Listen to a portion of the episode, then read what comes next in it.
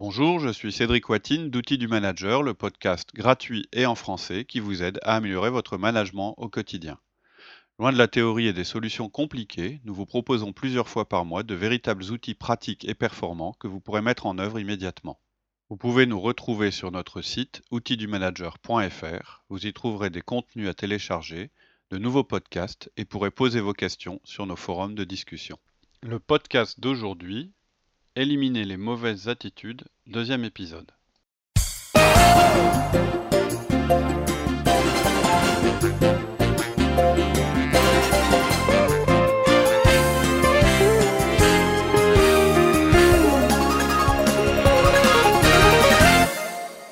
Ensuite, ton point 3, c'est euh, les comportements qui dénotent une mauvaise attitude et comment les modifier. En fait, en réfléchissant un peu, on peut assez facilement lister tous les comportements euh, qui nous permettent de conclure d'une personne qu'elle a une mauvaise attitude.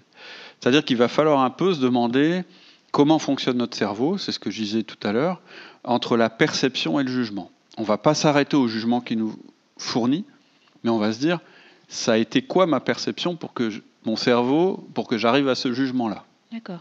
Et tu aurais des exemples? Bah, En fait, ça va être une multitude de choses. Donc ça peut être des mots qu'on va entendre. On va entendre je m'en fiche, c'est pas important, t'as tort, t'es complètement stupide de dire ça, c'est débile, ce truc c'est n'importe quoi, j'en ai marre, vous m'ennuyez, genre de phrase. Mais ça peut être des sons, genre euh, le gros soupir, ou bien une toux dès que Claude prend la parole. C'est-à-dire à chaque fois que quelqu'un prend la parole, vous en avez un, toujours le même, qui fait dans, la salle de, réunion. Ou ça peut être une manière de parler, par exemple interrompre la personne, lui couper la parole. Ça peut être parler fort.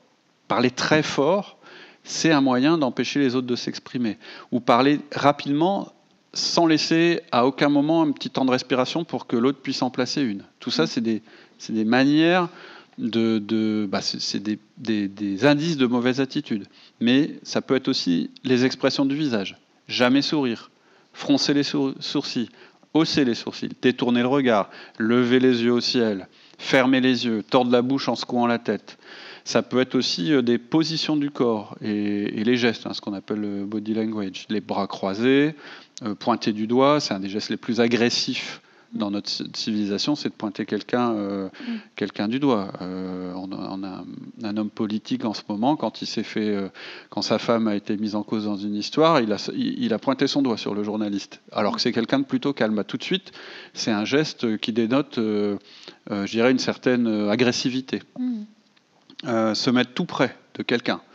lancer les mains en avant, serrer les poings, lever les deux mains euh, hausser les épaules, se balancer sur sa chaise, se reculer au contraire. C'est-à-dire quand la conversation ne nous intéresse plus, se reculer, se détourner, quitter la conversation en plein milieu, s'étirer, bailler.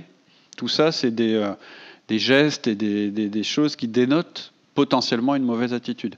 Et la liste que je viens de faire, c'est pas exhaustif, mais c'est un bon début. On voit bien que quelqu'un qui ferait tout ça, ça dénoterait une mauvaise attitude. Hmm. Mais ça étant dit, il n'y a aucun des points que je vous ai cités que vous pouvez prendre tout seul et qui constituerait, lui seul, la preuve d'une mauvaise attitude. Ça ne veut même pas dire d'ailleurs qu'il y ait une mauvaise intention. Je veux dire, ça arrive à tout le monde de se balancer sur sa chaise sans que ce soit agressif. Ça arrive à tout le monde de fermer les yeux parce qu'il réfléchit. Euh, on peut croiser les bras parce qu'on a froid, ou parce qu'on n'a rien à dire, tout simplement, ou parce qu'on se sent confortable dans cette position-là. Bref, si vous observer un tel comportement ponctuel, il n'est pas question de tout de suite faire un, feedback à la personne.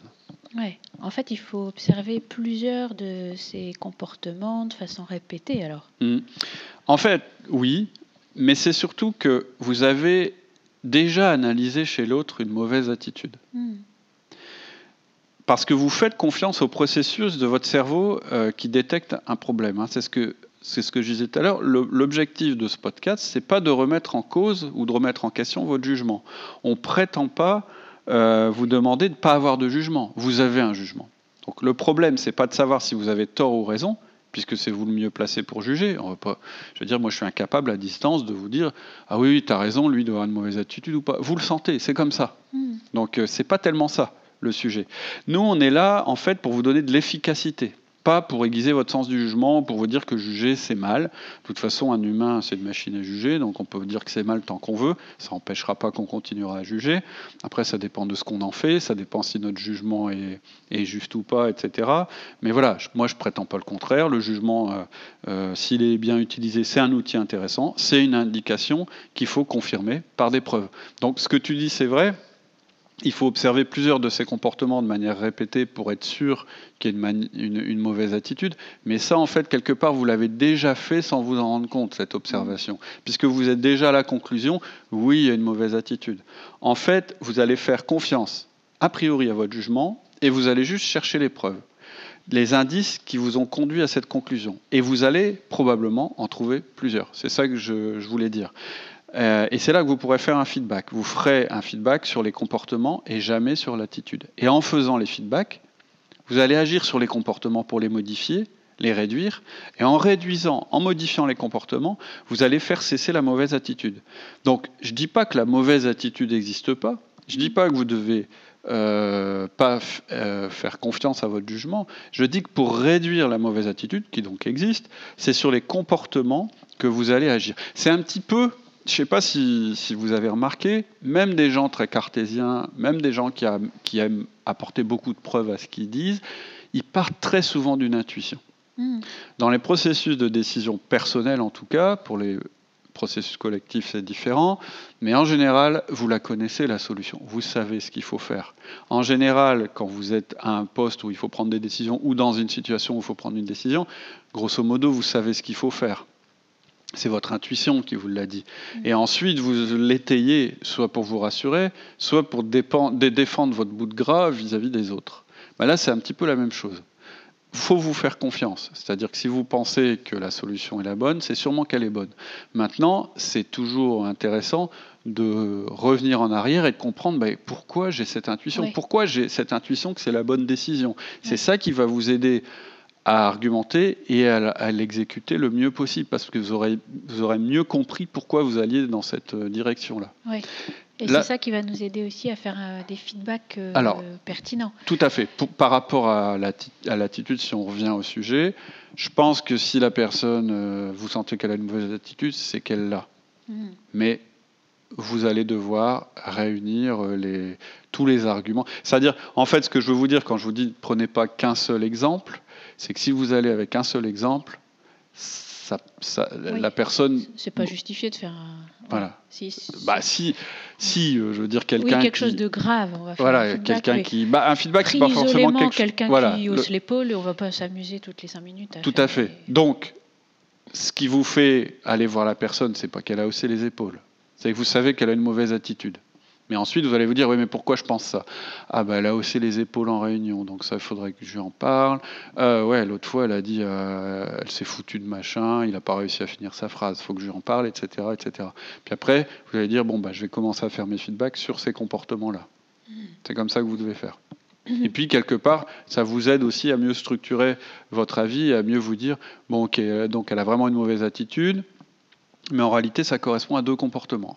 Est-ce que je les accepte? Donc je ne fais pas de feedback, ou est-ce que ça vaut le coup de faire hmm. un feedback? Oui, est-ce que ça a réellement des conséquences négatives ou pas sur l'efficacité euh, Ah bah vous ferez un feedback que si ça a des conséquences négatives sur l'efficacité du groupe. Parce que parfois on peut avoir euh, euh, un petit peu de mal avec quelqu'un, mais bon, si au final ça ne nuit pas à l'effectivité du travail. et puis on a tous nos tempéraments, et on sait que machin est sanguin, et que le mm. truc est effacé, etc. On a aussi des périodes où on est différent, et donc est-ce qu'il faut faire un feedback? Oui, il avait dormi 4 heures cette nuit-là parce qu'il avait rendu un rapport très tard. Le lendemain, il était irritable. Euh, bon, il a eu, oui, il a une mauvaise attitude ce jour-là, d'accord. On va hmm. attendre, on va voir si ça se reproduit, on va voir si ça nous oblige à mettre un peu de la rationalité euh, Tout à fait. dans quelque chose qui pourrait être un peu émotionnel. Tout à fait. Vous challengez votre jugement, quand même, pour être sûr mm. que vous n'êtes pas en train de partir sur une mauvaise voie. Et puis, euh, la rationalité que vous mettez dans, la chose, ça va vous permettre d'aller voir la personne et de parler de choses tangibles, mm. pas d'un jugement, de pas être vexant, parce que mm. c'est vexant. Moi, on vient me voir, on me dit, tu as une mauvaise attitude. je, première chose que je fais, je repousse, c'est sûr. Et puis je dis, bah non, non. Et puis voilà. Alors que si on vient me voir et qu'on me dit, euh, euh, tu sais, quand tu cries comme ça sur, euh, sur les magasiniers alors que tu es chef des ventes, ça aide pas beaucoup à l'esprit d'équipe.